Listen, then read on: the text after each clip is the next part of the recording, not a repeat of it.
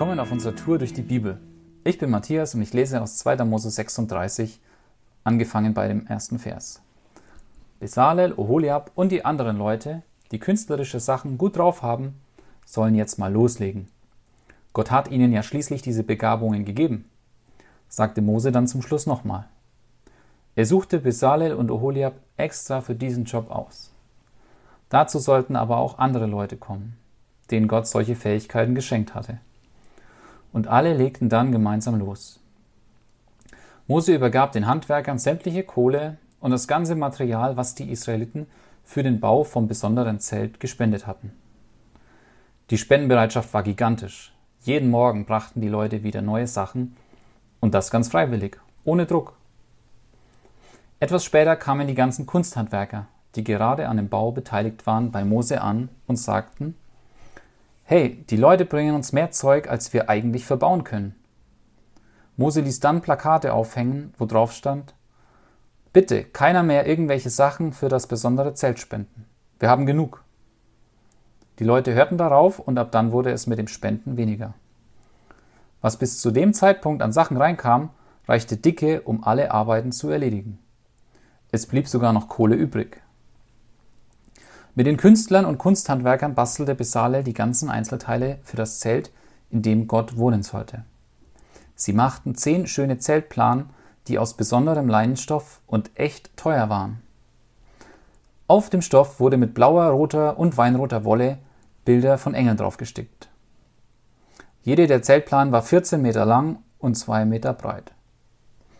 Er nähte dann immer fünf Planen an der langen Seite zusammen so dass er dann zwei große Zeltplanen hatte. Aus violettem Stoff machte er Schlaufen, die er an beiden Planen an einer langen Seite annähte, wo zwei Stücke zusammengesetzt wurden. Insgesamt waren das fünf Schlaufen an jedem Teil, so dass die Schlaufen sich gegenüberlagen, wenn man die beiden Planen nebeneinander legte. Und das geht noch ganz detailliert weiter. Und ich mache hier mal einen Stopp. Schönheit ist die DNA Gottes. Das war die Überschrift eines Artikels, in dem besonders architektonische Werke hervorgehoben, hervorgehoben wurden, die ehrfurchtgebietend auf den Betrachter gewirkt haben.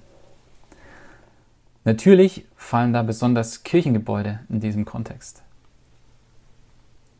In diesem Kapitel wird's kreativ.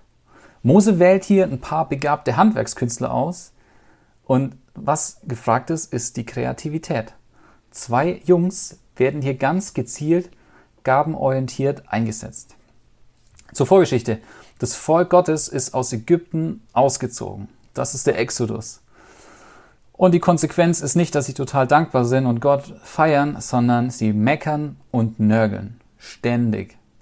Das führt dazu, dass sie 40 Jahre durch die Wüste müssen, weil sie Gott nicht vertrauen. Und kurz vor diesem Kapitel haben sie Folgendes gemacht. Sie haben ein goldenes Kalb anfertigen lassen, um einen Gott zu haben, den sie anbeten können.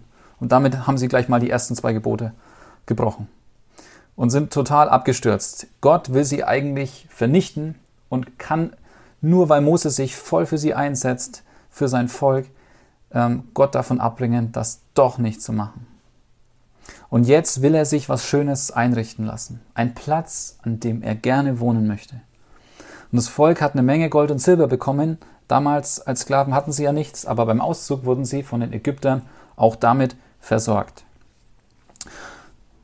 Die Fragen, die hier für mich auftreten, sind, habe ich vielleicht den Platz für Ästhetik verloren?